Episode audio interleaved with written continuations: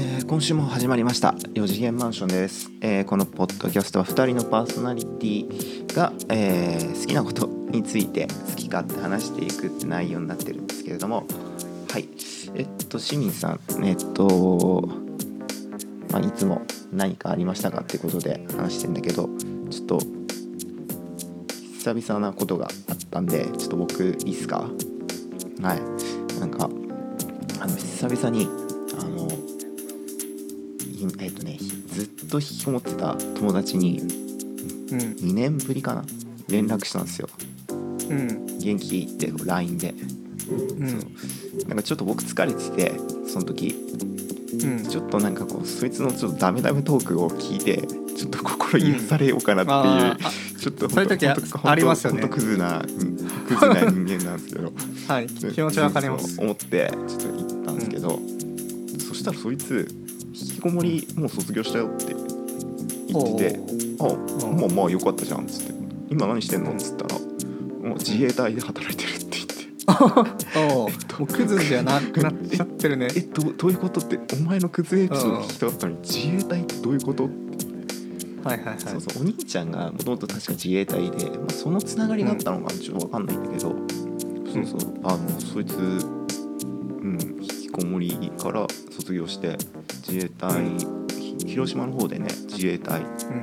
で働いて月から金までがっつり、うんうん。あの体体を酷使しながら自衛隊やってるみたいで。うんなんか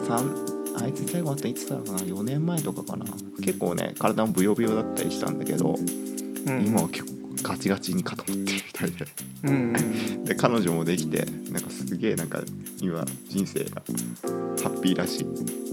はいはいはい。ちょっとちょっとねクズエピソードを聞いて心をあの回復させようとしていた自分が本当に恥ずかしくなったなっていう。はいはいはいはい。でもまああの結構ね一時は結構やばかったからそこから回復したっていうのはな聞けてまあちょっと善人ぶらせてもらうけどまあ良かったなっていう。あー。まあ最初はきとっかかりはちょっとエネルギーもらおうかなって やったけどまあ結果的にその人もよ良くなってた。そうそうそう。ねえそんなことが友達が自衛官になってたっていうのはちょっとビビった。うん。な はい。っていうような感じでなんですけど、はい。じゃあ今日本編入りましょうはい。はい。えっと今日はまず市民から。はい。えっとエッセイ最近読んだエッセイの紹介で、まあ、エッセイの紹介でっていうのはなんかすごいこう高貴な感じにうん。聞こえるかもしれない。そういうわけじゃなくてまあいとある YouTube YouTuber さんのエッセイなんですけど、まあ、結構個人的に面白かったんで紹介したいと思います。はい、はい、で後半がピーラさんがそうだね。今、はい。ちょっとハマっている漫画がある。っていうことだはい。あのマガジンで、えー連載されてる「東京お卍リベンジャーズ」っていう、はいはいはい。漫画ちょっとハマっちゃってなんかはあのコミあアプリで初め入ったんですけど4巻読んでたら、どんどんどんハマっちゃって今8巻までも買っちゃってますね。自分で Kindle で。でまあそこちょっと面白いんでちょっと個人的にどうしてハマったのかみたいなこと話せたらいいかなって思ってます。はい。じゃあ自分からいきはい、ます、お願いします。えっとエッセイのタイトルが「世界は救えないけど豚の角煮は作れる」っていう タイトルです。面白いね。でこれがね Kindle でも読めて、うん。自分も Kindle で買ったんだけど、えーっとねにゃんたこさんっていう YouTuber の人がいて、でその人が書いたエッセイもともとエッセイ書いてて YouTube やってたわけじゃなくて、YouTube やってからエッセイ書いたパタうん。ーンっていうやつ、うんうん。だからなんか逆のパターンでたまにいると思うんですけどもともと例えば小説とかエッセイ書いてた人がそれを元にこう YouTube 活動していくみたいな、じゃなくて逆の人、なるほどね。うん。え、にゃんたこ？であ、ごめん。うんうん。あで言うと。にゃんたこさんは何？YouTube ではエッセイ風なことをなんかつぶやいてんの？いやそれがあのすごい珍しい。自分があんまり YouTube あの広く見てないから分かんないんだけど、なんか割と珍しい感じがするんですよねこの人。でにゃんとこさんっていうのが、えーっと今2021年の5月8日時点でチャンネル登録者登録者数33万多いね33で結構多いしで同じくらいって言っていいのか分かんないけどサンシャイン池崎いるじゃん、感謝の1万回やった。すごかったねあれね。あので、うん、あれがまあ大体なんていうか、えー、38万件ぐらい、うんだから結構そう芸芸能人というかレベル、うん、YouTube で大体1万人超えれば結構いい方だって言ってる中でかなりあの登録者数は多い人。そうだね。30超えたら30万超えたら相当だよね。うん、で中の人が多分年齢が今年で30ああじゃあ同世代だね同い年くらいの人で,、でこの人何やってるかっていうと配信であの料理作ってる。うん。料理作るシーンをただ見せてるっていうか。あの料理配信ってこう作り方を教えますとか、あそういうのあとなんてロバートのババアちゃんとかは結構時短料理とか、そういうのでやってるけど、じゃなくてただ今日昼起きて作る料理をただそれ見せてるだけ作り方っていうとか感じ。全然メじゃなくてただ作ってるひ一人暮らしでアパートなんかマンションか分かんないけどそこでただ料理作ってるだけなんですよ。であとはその晩酌配信配信？ライブみたいなやつとかあとはなんか生活のなんかただワンシーン切り抜きみたいな感じ。でもともとこれ知ったのがあの料理配信を見てたんですよね。あのクマクッキングってわかります？あわかる。あのセクシーなお姉さんがあそうそうそうそう。顔見せないであの料理見てるはずがみたいな、うんうんうん。あのすごい巨乳の人があの T シャツに広告枠載せててでそれでこう料理作ってですごい有名になった人なんだけど、であの人すごいマーケティングが上手で要は視聴者が見に来てるのって間違いなく料理でもないしあのそのお姉さんでもないんだよねもっと言えば、まあ、つまりはそのクマクッキングさんじゃなくてもいいんだよ、あれってただ胸が大きければいいんだけど、なんだけどその胸が大きいことを利用してその T シャツにあの広告載せられますと、でそれがちょっとその企業マーケティングとか頑張ってる企業からすると結構あすごいなっていうか新しいなっていうんで。で実はうちのき企業であのどれくらいかかるかっていうのを調査してもらったことがあるんだけど普通に案件として、まあ、結構そこそこするんですよね、まあ、価格は言わないけど。あだからちゃクマクッキングさんにあの広告をそうそうそうそう。あのツイッターで DM して聞いてやり取りしたんだけど、でちゃんとビジネスとしても成り立ってるしでもそれもなんかいやらしさはまないというか、うんあやっぱそれがかるよねくらいの感じなんですよね。だそういうんでまあそのクマクッキングっていうのがちょっとネタになって自分の会社の中だとあこういう人今今インフルエンサーとか出てるけど、まあ、インフルエンサーって結構こうキラキラ系というか私がこれやってますよとかよくあるけどそうじゃなくて人間の癒やしい部分にフォーカスしてなんか出すうんうんみたいなやつでなんかそういうのはちょっと注目してたうんんだよね、はいはいあの単純に。であとまあ一人暮らししてるから単純に料理とかを、まあ、見てたんだけどそしたらなんかおすすめに出てきたんですよ、にゃんたこさんのやつが。でそれがななんだっけな。えっ、とねなんか冷やし中華なんか作るあの動画で。で中身があ普通にただ冷やし中華作ってるだけなんだよ、あのレンジねレンジの音ピッピッピとかお湯の音とか BGM とかほぼなくて。でカタカタカタってかけましてただ食べてるだけなんだけど。でそういう動画がバーってあって、えなんだろうと思っていろいろ見てたらにゃんたこさんが評価されてるのがあの字幕がめちゃめちゃ文学なんだよね。YouTube 文学っていうジャンル、うん。があるのかわからないけど、なんかすごいこれはなんか自分ライターやってて、なんか珍しいというかか感化されたっていうポイントなんだけど、普通なんか料理配信とかする人って料理についてのコメントとかあとはなんかこう最近あるようなネットのスラングをちょっとかぶせるとか、まあ、例えばなんだろうな、えーちょっと前だとビールとなんとかで優勝する配信とかオロチマルの声の真似してる人がやってたやつ知ってる？特訓チャンネルだっけ？な、うんうん。なんか YouTube とかで Twitter で結構バズってて、まあ、その人料理上手な人。で声真似ができるんだよオロチマルの、ナルトのね、でそのオロチマルの人がなんか今日はあの唐揚げとビールで優勝していくわみたいな。でなんかそのナルトのセリフ、はい。あのなんかカトン豪華球の術とか言って火沸かしたりとか。そういう感じの人が結構多いんだよ。パロったりとかかぶせたりとかする。なんだけどこの人そういうことしなくてあの字幕がなんかひたすら文学なんだよね。ひたすらというかあので僕はちょっと趣味でいいなと思う言葉をエワーノートに書き出すっていう趣味をやってるんですよ。あの大学生の頃から、日記とかもそうなんだけど昔は日記も書いててエワーノート、でまあそれをちょっと残しちゃったぐらい響いた言葉があってこれ本当にあの単純に料理配信見てただけなんで僕は。軽い気持ちで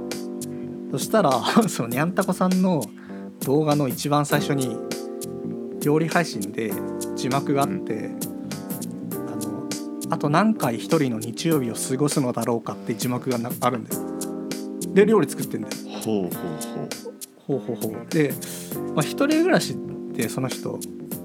で料理もまあ自炊してるからさ週7作るじゃん。で日曜日自分も自炊することあるけどあんまりこういうこと考えなかったなっていうか。うん。あと何回これ繰り返すんだろうみたいな。あと何回一人の日曜日を過ごすのだろうかっていうのがなんか響いて、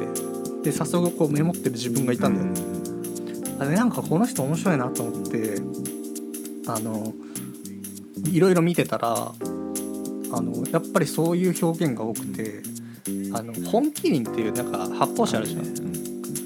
あれもなんか秋色の本麒麟なんか麒麟のごとくなんとかみたいな、もう全然どこともかぶせてないし単純にそれをフレーズとして使って自分の心境とかをこう綺麗にまとめてるっていうか全然くどくくどくなくて。でそれがなんかすごい面白いなと思ってて。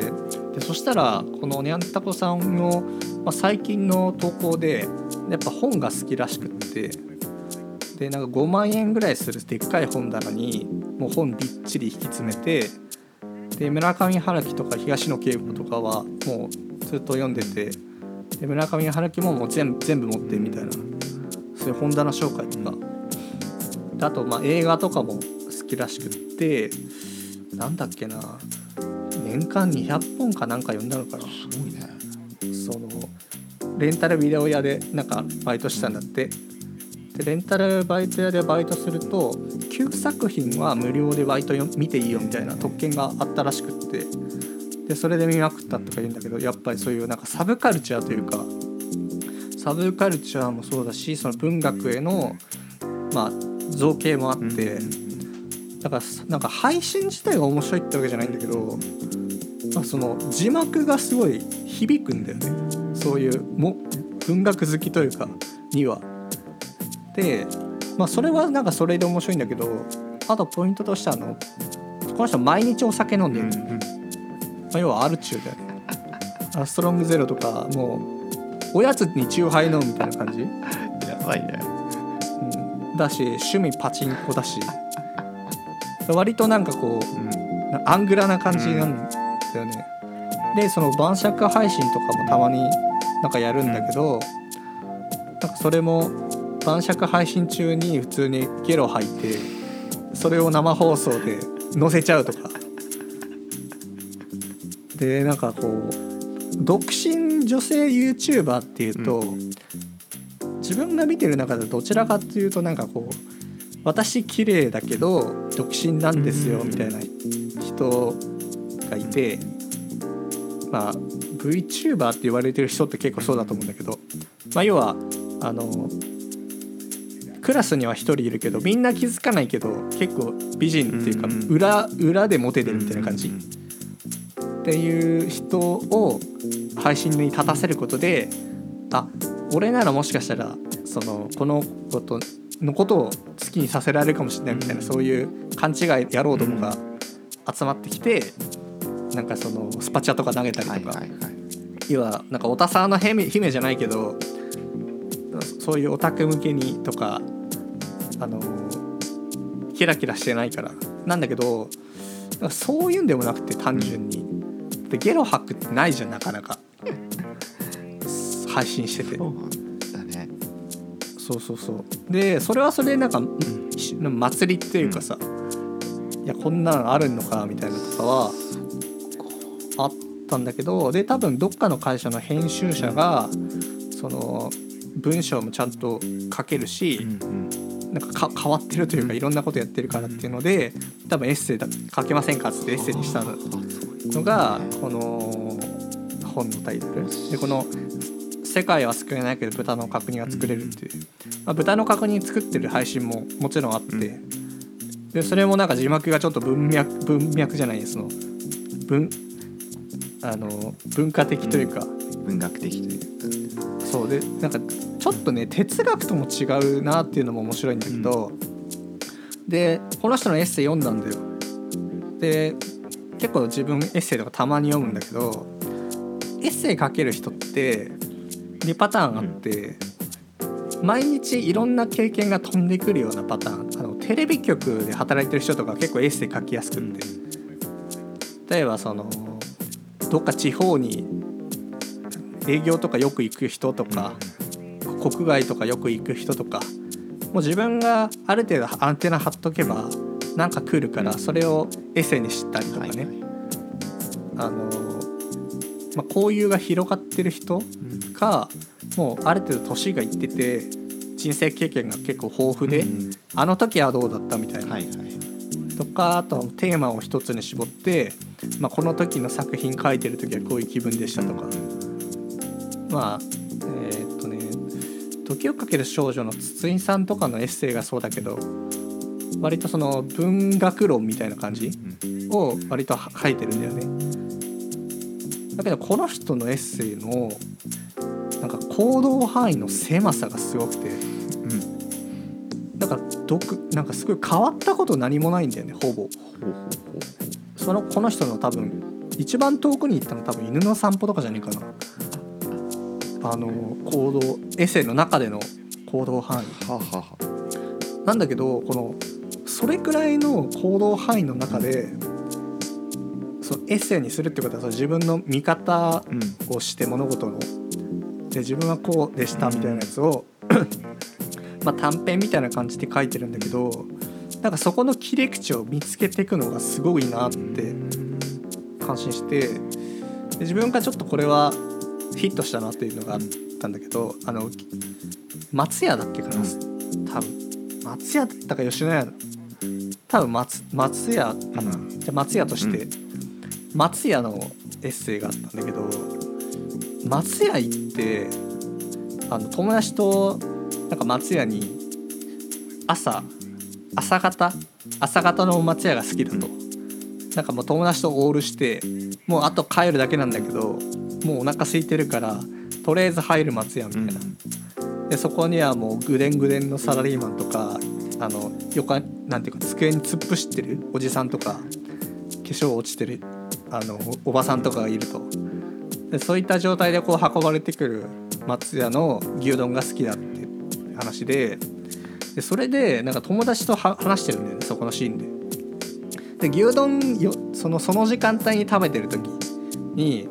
なんかもしこれ自分がラッドウィンプスの野田洋次郎だったらこの牛丼うまいうまいって感情もきっと彼の言葉に変えていくんだろうなみたいな。でもラッドウィンプスの洋次郎もこの時間帯に食う牛丼は多分うまいって言うと思うよみたいな。ただそれだけの話なんだけど確かにあの時間帯の松屋ってなんか自分的にも安心感というかさ、なんかあのなんていうか特別感があるんですよね。自分もオールでもうあと寝るだけだけど松屋の朝の朝食5時に食べたりとか、でそんな中で感じる感情って多分うまいとかそれくらいだけど自分が野田洋次郎だったらどう思うかなってあんまり考えなくて野田洋次郎だったらこれをなんかその恋とか愛とかの歌に変えるのかなっていうのをまあその、まあ、実際日々考えてるのか知らないけどそういうのを考えていくのが文学だと自分では思ってるんで、なんかそういうのってなんか久々に文章書きたいなとか、自分の見方って大事だよなっていうのを、なんかこうか感じたというか。そうだよね。確かに、そこを野田洋次郎だったらどうどうするかっていう切り口で考えられるっていうのはそうそう。でまあそういうのが全部全部じゃないんだけど、まあ、普通になんか単純になんていうか雨が降りそうな日に、あの傘買うか買わないかのなんか戦いが自分の中であって、で結局傘買ったら雨降らなくて戦いに負けたみたいな。ただそれだけの話とかもあるんだよ、でもさそれって結構自分たちの中でもあるじゃん。ね。多分そそんな日。でもそんな日を記憶として残さないし、記録としても残さないしかなんか考えるというカテゴリーに入れないと思うんだよね。うん確かに。あついてなかったなっていうそれあだけで終わるそうそうそうそう。だけど私の中の戦争に負けたみたいな。なんかそういう自分って気づいてないけどもうちょっと大切にできた日があったんじゃないかなとか、なんかそういうところを考えあのられるくらいにはなってるん。だけど、まあ、こんな人が毎日そのアルコールに浸ってて酒飲んでて。で、まあ、そういうのだからこそできるのだとは俺は思ってないんだけど、まあ、下地があるからただある、だからお酒飲んでればそういう風な真似ができるってわけじゃないんだけど、なんか自堕落一方では自堕落みたいな感じだけど、で実際にあんとこさんって結構いろいろ友達が多くて YouTuber の。なんかコラボしてパーカー作ったりとかグッズ作ったりとかしてるんだけどなんか自分のスタイルは、ま、曲げないというかあの変にこうビジネスビジネスとかしないけどいろんな人と交流しててで自分の色出していくっていうのがなんかこう新しいというかちょっとふ、うん、自分的にはなんかニコニコ自体のクリエイターみたいな感じ、ニコニコ生放送とかやってた時の。ああいう感じにちょっと近くて少しノスタルジー感じたりしながら見てたかなっていうのがなんか YouTuber とかって流行りの人たちとかってこううん流行に乗っうんてる、こううん。ななんだろうなこう例えばちょっと前だったら香水のあの、うんえエイトだったっけ？なんかが売れたら、なんかその香水を歌ってみたみたいな,、はいはいはいはい。なんかその今のムーブメントに自分も乗っていくっていうのが結構多いと思うんだよね。うんうんそういう中でなんかもう自分をしっかり確立してもううん全然そそのスタイルでまず人気なのっていう、人気出るのっていうちょっと疑問符ついてるところで、しっかりと貫いてやってるってのはかなりちょっと俺も興味出たね。でなんか自分がライターとして見た時に、あの刺さったポイントは、例えばある程度文章文章というか本をすごい読んでる習慣がある人、で人に説明できる能力がある人って、結構本の説明動画とか作りがちなんだよ。ああわかるわかる。はい。あのなんか珍しい本解説しますとか。で典型的な例だとオリラジあっちゃんがそうなんだけどあの人って今 YouTube の終了がなんか中田大学だっけ、で本一冊紹介してすごい分かりやすく解説するみたいな感じじゃないですか。でもともと『アメトーーク』とかですごい話も上手だし、引き込む能力もあるからエヴァンエヴァの動画とかさ、まあ、当時テレビで見ててすごいなと思ったんだけどじゃあ彼がなんどういう価値を世の中に提供しているというか彼なりの価値って何なんだろうって自分の中で考えた時にないんだよね正直。分かりやすく伝えられる人でしかないんだよ自分の中だけど、はいはいはい。つまりはそのその動画を見たことであ何かものは分かった興味は湧くんだけどオリラレアッチじあっちゃんっていう人間が何かその人の中に残していくかっていうと何もないしああとあっちゃんがその作品を見たことでなどういうふうなものをこうなんていうかな思ったっていうのも世の中にはそそれがパッケージして伝わらないというかなんか悪い意味だとカタログみたいな感じに自分には見えちゃうんだよね。なるほどねだから、まあ、別に悪いことじゃないんだけどその本が読めるっていうスキルがある人って割とそういうまとめとかのサイトとかをやりがちだし、まあ、やった方がいいと思うんだけどでもそれによってその人自身がクリエイターとして絶対育たないと思うんだよね。だってただ私読んでこれ良かったっていう説明だけだから、まあ、それが悪いとかじゃないんだけど。だけどなんか自分は文学とかに割と興味があるっていう中で料理っていうさただの日常を映しながらあのそこに文学を当てていくっていうかそこが自分の良さじゃないですか。だそこはなんかすごいなんかクリエイターとしてあるしある種のねあの戦っている姿勢っていうのがなんか見れたっていうので結構自分はそれでなんかちょっとファンになったなっていう。すごい日常だけどそのうん。日常だけどそうえっ、とあ名前なんだっけ？その人えっ、とにゃんたこさん。にゃんたこさんにとのフィルターを通してその、うん日常っていうのがある意味こう僕らにとっては非日常になってるみたいな。非日常になる。うん。のはなんかこあう世界を見せてくれるっていう。うん、じゃあ例えばすごい分かりやすい例で言うと、まあ、小説を解説しますみたいなチャンネルがあったとして、まあそういうのもあるんだけど、例えば村上春樹の新作が出ましたって言って、まあ、それをなんかレビューして分かりやすくこれがどこが面白かったのかみたいなことを伝えられる人がいるんだけどじゃあその人はそれを読んで自分をどうなんかそれを読んだことというかそういうものを読んできた中でこういう表現をできるようになりましたっていうのをなんか何も訴えかけてこないというか、ただ小説詳しい人でしか僕は映らなくて、自分の中だと、まあ、これはすごい難しいことだと思うんだけど自分もできてないと思うんだけどいろんなものを読んできた中でその読んできたことが自分が作る作品になんかこう掛け算ではなないんだけどううまく乗っかるみたいな両例なのかなとは自分の中では思ったね。う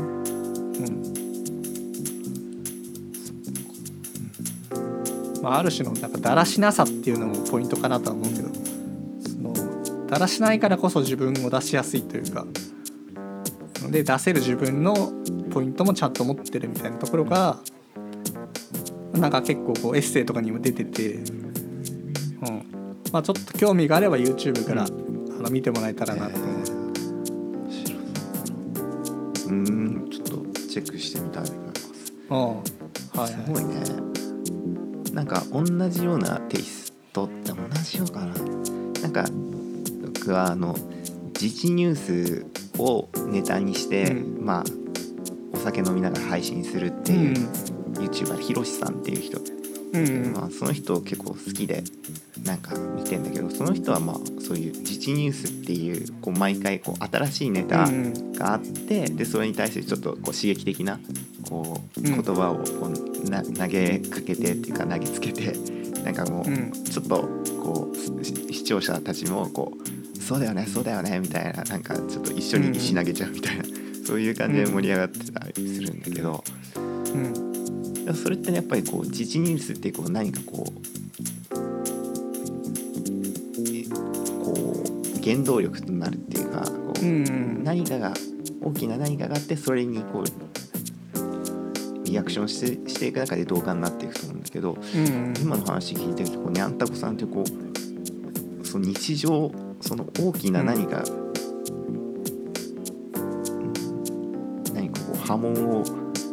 生み出すような何かがあってでそれでうん。それを通してこう自分を出していくんじゃなくて日常を通して自分を出せるってそそして出していく自分っていうのがこう詩的で文学的でっていうことを聞いてみるとなんかすごく魅力的な方だなっていうのはまあ、なんていうかその当て方がうまいっていうのがうん。自分の中のポイントで、まあ、その広瀬さんだっけ、僕は見てないんだけどあの全然トレンドを取り上げるのは全然いいと思うんだよね。それはそのずれてない、うん。でそれをどどうコメントするかっていうかそそこがポイントで例えばあのサカナクションって分かるでしょ、サカナクション好きなんだけどあれも要はミュージックとしてはダンスミュージックなんだよあれって。ダンスミュージックっていうカテゴリーと、まあ、ポップカルチャーみたいなやつを掛け算したところなんだけどでダンスミュージックってさいろんなもうもう数知れずたくさんある中でじゃあ彼らがそれでどういうふうに自分のなんかこうだ持ち味を出したっていうとまあリズム感であったりとか歌詞であったりする、あまあ、圧倒的に歌詞だったりとかちょっと余韻を残すような詩だったりとか山口さんの。なんかそういうところがうまくはまっているからすごいファンが多いと思うんだよね。でそれをはめるのって結構難しいんだよ。意図してやってうまくいく人そんないないしなんか寒いなって思っちゃう人とかもいるんだけどだからそこがなんかこう自分にとってはちょっとサカナクション系な感じだね？なんかすごいなんかこ心地いい感じで文学と作品が当たってるって感じがする。わかんない。そこまでなんか崇高なイメージは抱いてないんですけど例えばそのトレンドっていうところだと VTuber とか今結構人気じゃないですか。でそれであの二次三次ってグループの、まあ、リーダーみたいなやつ月の水戸っていうのがいるんだけどだそれも割とサブカルチャーっぽい人で、うん、あの多分同年代ぐらいかな中の人があ明かされてないけど。でその人もなんかその新しいゲームとか新しい話題とかをやりながらも割ともう結構アンアングラーな毒舌な視点をなんか入れてコメントをするから人気になるみたいな感じなんですけどね。あれはもう結構コメディに寄っちゃってるんであんまり文学的だなとは自分は思わないんだけど系統としては割と似てるんだよね。そう。だからどういう切り口でこれを見ていくかっていう。でそれが中田あっちゃんにはないどういう切り口で見ていくかが究極に分かりやすいでしかないんだよね。この切り口面白いっていう見方はあんまりしてなくて。そう。でこの面白いっていうのも100人が面白いんじゃなくて100人中の1人が熱狂的に面白いって思うような切り口の仕方でやってるのが、まあ、ちょっとねあんたこさんに近いしで究極系ではサカナクションだなっていう感じですなね。はい、なんで文文学とか文章とかフレーズとか好きだったら、まあ、ハマるかもしれないなっていう人ですね。はい。面白いね。はい、確かに、えーなんか市民はいいつか YouTube, YouTube 分析とかやっても面白いんじゃない？いやいやいやいや。そんなになんか興味があればやりますけど、はい、そっか。あっちゃんはある意味そのせその分かりやすさっていったところを極め極めまくったから、うん。そこの個人の主観っていった主観っていうかまあ自分がどう変わったかっていった。うん。そこのまあそうだね、まあ、主観によったところっていうのをまあうん。意識的なのか無意識的なのかこう削いでいったのかもしれないね。うん。そのなんか分かりやすさを究極にやっているから本当に何のジャンルでも同じような方法で紹介し続けられると思うんだけど、じゃあ彼が日常で大事にしてるものを同じ温度感で説明しても面白くないと思うんだよね。まあ、例えば本っていうので今やってるけど、例えばあっちゃんがなんていうか可愛がってる、まあ、犬がいるとして犬がすごい好きだとして犬がどう好きですかっていうプレゼンをあの熱量でやっても本当にあっちゃんが犬を好きなポイントっていうのはなんか出せないと思うんだよね。まあ、わかんないけど全然あのあっちゃんの動画見てないから何とも言えないけどだからそれを説明するにはそのあっちゃんのスタイルっていうのがあった上で説明した方がいいと思うし、まあ、やりたいんだったらだけどでそこのスタイルを目指すんであればもうちょっと文学的になっていくんじゃないかなって個人的には思う。うん、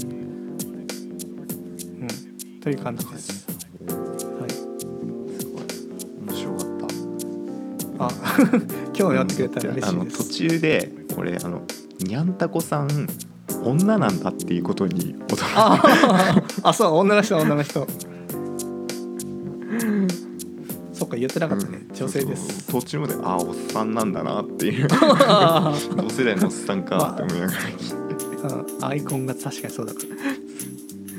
了解です。そっかはい。あれじゃあ次ピーラさんそうだね。はい。東京えっ、と万事リベンジャーズ。東京まあはい、アニメだと東京リベンジャーズって感じかな。はい。うん。えっとこの漫画なんですけどまあ簡単に言うとあのヤンキー漫画かけるタイムリープって感じですね。珍しいですね。そうそうそう。多分この2つ掛け合わせてる漫画ってないんじゃないかな。うんうん。俺は少なくとも知らないかな。でえっとこのとこの漫画描いてる人があの新宿スワン描いてた、うん。えっと涌井さんっていう人が描いてる漫画で多分そういうはい。ヤンキーゲートとかそうアングラな漫画っていうのをまあ描いてる人だと思うんだけど。うん。まあ今回のこの漫画っていうのは、まあ、少年マガジンで今連載うん。してて、はい。まあまあヤンキー漫画だから喧嘩シーンすごい多いんだけどね、うん。うん。だけど結構読みやすくしてるから、うん。うんあのなんかテイストとしてはこうなんかまあタイムリープものっていうと僕はそんな見てないけど僕好きなのが「僕だけはいない。街」ああ。自分も大好きです、あれはすごいあのサスペンス寄ってるって感じで。うんサスペンス寄ってるね、あの犯人あの過去を戻って、うん犯人犯人をどんどんこう追い詰めていく。だけど犯人、うん。犯人がすごいこうめちゃくちゃ頭いいんだよね。あの人が。うんそうそうそうそう。でだけどこうどんどんこうちょっとずつこう暴かれていくってこう。うん。でこう一緒にこう悟だっけ？悟る、悟悟をこう応援してるみたいなそそういう面白さがこうあったかなっていうふうに思うんだけど、このねえっ、と東京リベンジャーズはまああの過去に戻っていくんだけど、まあ、過去に戻る理由としては、まあ、現代でえっ、とまあ現代でまあその時のあの主人公のえーっとなんだっけな竹道竹道っていうやつが主人公で、一応現代の設定では26歳フリーターって感じでやってんだけど、おー人生で唯一中学生時代にこう付き合ったあの人がいて、でその人があの26歳の時にえーっとなんかの事件に巻き込まれて死んじゃったっていうのがこうニュースに流れたんですよね。で、うえっ、とそそれがまああってででまあ竹道が、えーとまあ、別の日にで電車に乗ろうとしたら電車が来た時に後ろからこう押されて突き落とされて電車にぶつかりそうになった時にこうタイムリープが起きるっていうことなんで、はいはいはい。そう。でえっ、とでタイムリープして戻ったのが、まあ、12年前の中学生の時。だからひなで、あそのし幼馴染にひなって言うんだけどそのひなうん。と、まあ、その時会うんだけどその,、生きその当時は生きてるひな。だけど12年後は死んじゃう、でその過去を、過去を変えることによってその現代死んでしまったひな、しひなが死んでしまったっていう現実を現現実っていうか未来か。未来を変えていくっていうのが、まあ、今回この「東京マンジリベンジャーズ」の、まあ、うん。主な、えー、と目的うん。にはなります。でえっ、とまあその僕だけのいない街と比較するとプなんでタイムリープが起きるのかとかなんかこううん。うーとこうサスペンス的？何かこう過去まあじ事件っていうかまあヤンキー漫画だから喧嘩がすごいメインなんだよね。このうん。この、まんえー東京卍会っていうのがあのまあ主なあーこのえー、とヤンキーヤンヤンキーヤンキーのこうチームなんだけど、うんまあその東京卍会をこう中心にこういろいろなチームとの構想とか仲間同士の、あの喧嘩とかそういうなんかもうもうわちゃわちゃしてんだけどなんかそのそこのある意味そこのサスペンスっていうよりはこのヤンキーのこう青春というかこう人間模様っていうのかな？そこがはい。まあ結構メイン面白さのメインかなっていうふうにうん。じゃあその SF でもないし、まあ、でもあるし、あのサスペンスでもあるけど、物語のメインストリームとしてはヤンキー漫画っていうか画。そうそうそう青春なのかわかんないけどあそこが強めなんだね。えでそうそう過去にそうそう一応ねその付き合ってたそのひなの弟と握手することによって過去に戻ったり、未来に戻ったりっていうのが結構あったりとかするんだよね。でその実際にこう過去にあのなんだろうなこう過去なんかこう戻ったりもえっ、と過去に戻ったりそして現代に戻ったりとかをしながらこう毎回この現代に戻った時に、まあ、どんなに現代はどれだけ変わってるかと。で実際変わったけど、ひひなは救えなかった。じゃあひな救えなかったら、じゃあどういうふうに次は何をあのすればいいのかっていうその現代の中でまたそのーうん。ひなの弟と話し合って、で次はこれをやろうっていうこれをじゃあうん。目標に竹道くん頑張ってくださいって言ってまた握手して過去に戻ってっていう。うん。それがあるかな。でえっ、とその人間模様って言うんだけどその一応現代でも現代ではその東京卍会っていうのがその中学時代にこう、あのあったその卍会っていうのがめちゃくちゃ現代では凶悪な犯罪グループになってるんだよね。うんうんだけど過去に戻ると東京卍会トップのマイキーっていうのがいるんだけどマイキーっていうのはすごい、まあ喧嘩めちゃくちゃ強いんだけどめっちゃいいやつで全然なんだ犯罪とかそういうことを起こすようなやつじゃないんだよね。うん、でなんだけどなんで現代はこんな極悪非道な集団になっちまったのかって。でマイキーもうん。もう警察からもうすごいマークされるようなもう極悪人っていう風に現代ではそういう設定になってんだよね。じゃあマイキーはこの期間に何があったのかっていうのをちょっと紐解いていくっていうそこはまあちょっとサスペンス的なのかなっていうふうにはいはいはいはい。思いますね。うん、じゃあそのヤンキー漫画としての面白さってどんなところなのヤンキー漫画としての面白さはまあその結構みんな単純なんだけど結構それぞれこう、男としてこう貫いてる部分があるんだよねみんな、譲れないものっていうのがまあみんなそれぞれあって、まあ、クズはクズなやつもいるんだけど、譲れないものがあって。で竹道ももうもともとクズ人間だったけどその、うん。まあもともとこのうんそのヤンキーだったけどあの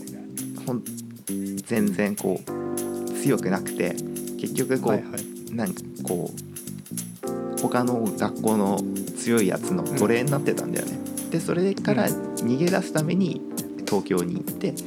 でその当時付き合ってたひなとかからも別れて友達からも離れてずっとこううん逃げっぱなしの人生をずっと歩んでたんだけど過去を戻ることによってこのうん。過去そのひなを助けるとかで逃げっぱなしだったその自分をから自分を断ち切って今度は向き合っていくっていう竹道自身のこう成長物語的なでそん。なもともとそのなんだっけその恋人があ元カノか、元カノを殺人を止めるためにタイムリープしてるんですそうだね。うん。だけど物語のメインはヤンキー漫画としての個人の成長を描いてるみたいな感じ。うん。でその、今やってる、まあ、逃走の先には何？殺人を止める未来がある。そうだね。うん。うんだからなんか今俺読んでまだ8巻とかまでしか読んでないんだけどうん。今やってるのが竹道がその東東京卍会のトップになろうとしてんだよ、あの、うんあの別にまだ全然トップになってないけど。自分がトップになって、でマイキーをちゃんとこうあのなんだろうね守ることができればを変えることができるみたいな。そああなるほど。あじゃあそれだとするとヤンキーとして成り上がんないといけないから、その成り上がるためゆえのヤンキーの人との絡みだったりとか、ヤンキーの処世術というか、そういうのを身につけていくみたいな感じなんだね。それもあるかもね。うんそれもあるね、うん。ん。なるほどなるほど。結構ねそうそうヤンキーのやつらのうん。人柄人柄がいいっていうかねキャラが結構いいかな。うん。うん。実際ね今回このもあちゃんと先に言うの。結構人気で。うん、うん。なんかこの漫画さっき調べたらオリコンでその週間売り上げのランキング載ってたんだけどうん。なんだろう40万冊とか最新刊。40万冊突破してて、っていうのが、えー、と他のやつと比べるとあの呪術廻戦の多分最新刊かな、はい最新刊が50万冊とかだから、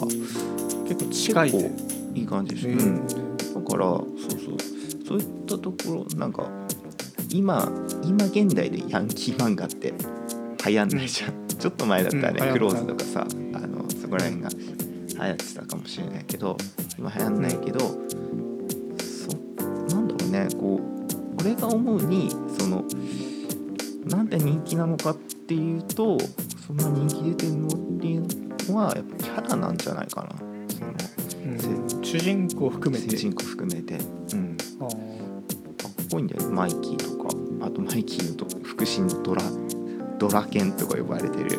小学1年、小学 5, 年生で頭のところに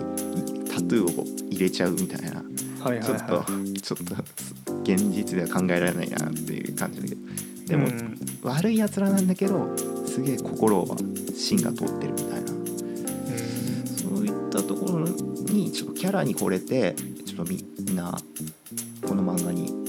ハマっちゃってるかなっていうのが俺の分析。うんありますね。うん、ヤンキーとして勝ち上がるためにはなんか修行とかするの？修行すんのかな？そんなね修行のシーたンがだ喧嘩するだけ。喧嘩するだけ。そう道はねめちゃくちゃ弱いんだよちなみに。ああなんかさスピラさんにこの情報を聞いてあのい今アニメやってるでしょ、うんやってるやってる。で主題歌がヒゲダンでしょ、でヒゲダンですが流行ったの「プリテンダー」って曲あるじゃん、はいはいはい。であれのジャケットって、なんか1.0000なんとかみたいなこう電球が並んでるジャケットなんて見たことある？わかるあれシュタインズゲートのパロディだと知ってる？知らなかった多分そうなんだけど、あのあの「プリテンダー」って歌詞って、あの自分と例えばすなんか好きな人がいて、でその人と今の立場を見た時にあの全然釣り合わないのか、みたいなそういう歌詞ででそれをなんかいろんな人が自分に投影しててで結構近いのがアイドルと自分みたいなやつが多いんだって。だアイドルがそのい自分が一方的に好きだけど結ばれるはずもないしみたいなでアイドルにも刺さるしあとは単純にその恋人じゃなくて女友達として続いちゃってるみたいな。だけど昔は昔例えばこういうことがあったら自分はもっと恋人になれたのかなみたいな歌詞じゃん。であれって単純にタイムリープを彷彿とさせててあのシュタインズゲートってタイムリープものなんだけど、あれはなんか世界線っていうのがあるんだよ。あのシュタインズゲートの話の核として。で全部パラレルワールドなんだけど、主人公がいろんな世界線に飛び立てる能力があって、タイムトラベラーって言うんだけど。だから自分がなんか一回違うとこに行くと、で戻ってきた現代は現代ではない。現代が例えば世界線が1だとしたら1.0.0.1とかに行くみたいなやつをただ繰り返していってで今いる自分の世界線だと結ばれないけどこの世界線のコマが動けばもしかしたらみたいな。多分それのオマージュなんだよプリテンダーって。うん。まあ事実かどうか知らないけど僕はそう読み取ってて多分そうだと思うよ。であの東京マリベンジャーズの主題歌もヒゲダンじゃん。で多分それメタメタだと思ってて、まあ、プリテンダーで出しててタイムリープだからそうなんだろうなって聞いてて思って、でそうするとプリテンダーとかだとあれ恋愛じゃないですか、フォーカスしてるのが。例えばすごい好きな人が26歳のあの時にこう誕生日誕生日じゃないやテレビ見たら結婚してたっていうので、あのものすごい後悔して誰かと握手したら過去に戻って、じゃあどうしたらその人を自分の振り向かせられるかって、その人が例えばヤンキーがすごい好きだったら、自分がヤンキーの頂点になるみたいな多分恋愛になんか置き換えられるような気がするんだよね、なんか世界観的に。で、まあその中でなんていうかその人まあ弱いわけでしょ、ヤンキーで。だからヤンキーとして上目指してたのか知らないけど多分上目指してないと思うんだよね、うんうん。きっと。だから実はヤンキーとしてあ成り上がりたかった人じゃなくて、目的があるから仕方なくヤンキーのトップ取るって手段を取ったので、そうね。なんかそれって本当プリテンダーっぽいなと思って、なんかちょっと聞いてたんだけど、そのヤンキーとしてなんか成り上がるっていうのはあの主人公の人としてはなんかむ実はやったやりたかったことだったりするそういうわけじゃない。そういうわけじゃないね。うんうんもうもう目的だね。そのヒナを助けるために。じゃあもう本当はあのこんなやつらと一緒にいたくないみたいな。あではではない。ではない。ねあのさっき言ったようにこう人柄はめっちゃみんないいからみんなあのうん付き合ってみたらすごいいいやつだからそうそう、まあ、むしろそうねヒナも助けたいしそしてなんかみんなも助けたいっていうところあるかな仲間たち。なんか特殊能力みたいなのないの？主人公。に特殊能力はね残念ながらないね。戦闘においては何もない。例えばあのなんだっけ。僕だけがいない街とかだったら過去のこと知ってるから、なんか事件避けられたりとかするじゃん。あサトルって、あ、うん、そういうこともないんだじゃあ。えっとね。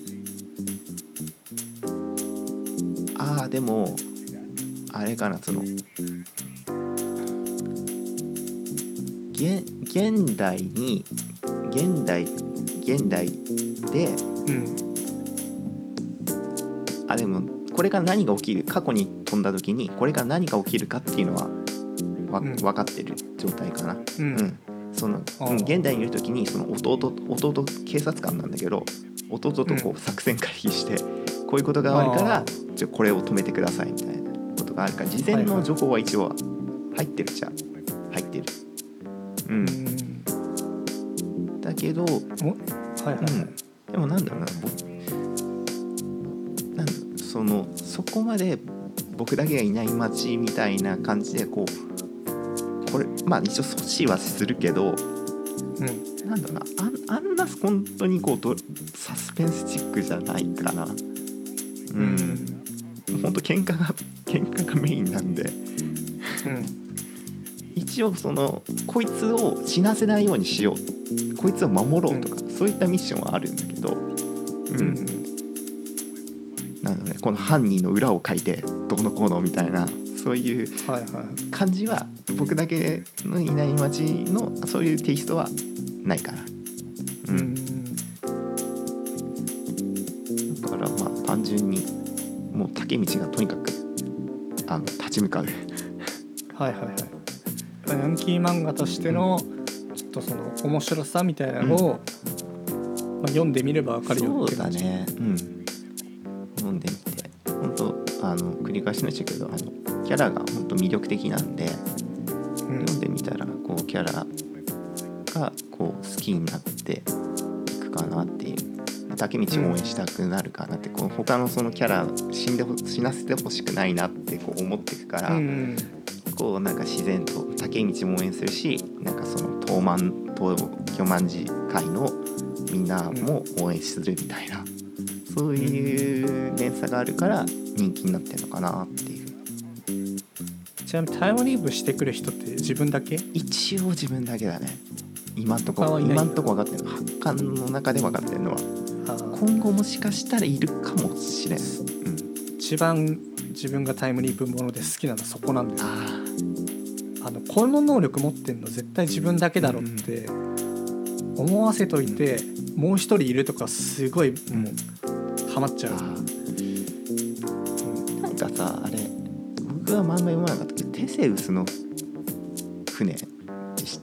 先生知らない知らない。テテテセウスかでいいのかな？この前なんか TBS でドラマ化したんだけど、それなんかねすうん同じような感じ。途中まで自分だけだと思ってたんだけどみたいな。うん。あそうそうそういうなんかシーンがすごい個人的にはツボツボですね。でもしかしたらあるかもしれない。ままだ8巻で22巻まで出てるからもしかしたらいるかもじゃあちょっとマンあれ無料で見れるんでしょ4あそう巻ぐらいまでそうそう。あのマカポケであの4巻まで無料で見えるし、今アニメでまだ4話だからまだ1巻の途中ぐらいまでしかやってないけどそれやってるから、あのね全然無料で読めると思うんでちょっとはい、はい。見てほしいなっていう感じです。はい、読んでみます、はい。やった 喜んでますけど。はい。じゃあこんなそんな感じですか？ね。そんな感じです、はい。はい。じゃあ最後に何かありますか？なんかあそうね。ちょっとやっぱりねこの東京マン東京リベンジャーズなんでねすごい僕もなんかこう向き合いたくなったっていうか僕もちょっと戦いたくなりました。あのほんとひょろいんですけどなんかはい。体鍛えたいなって最近思って。はい。なんかあれかもしれないです。来週あたりケン先生とこう あ個人トレ平川平川家あのかかりつけの個人トレーナー。健先生もう分かんないです。なんか簡単にもう門を叩いちゃうかもしれかもしれない。それぐらいちょっと熱くなれる漫画です。はい、じゃあもし行ったら教あえてください。わかりました。はいじゃあ今週はこの辺で。ははい。い、ありがとうござい。ましありがとうございましたた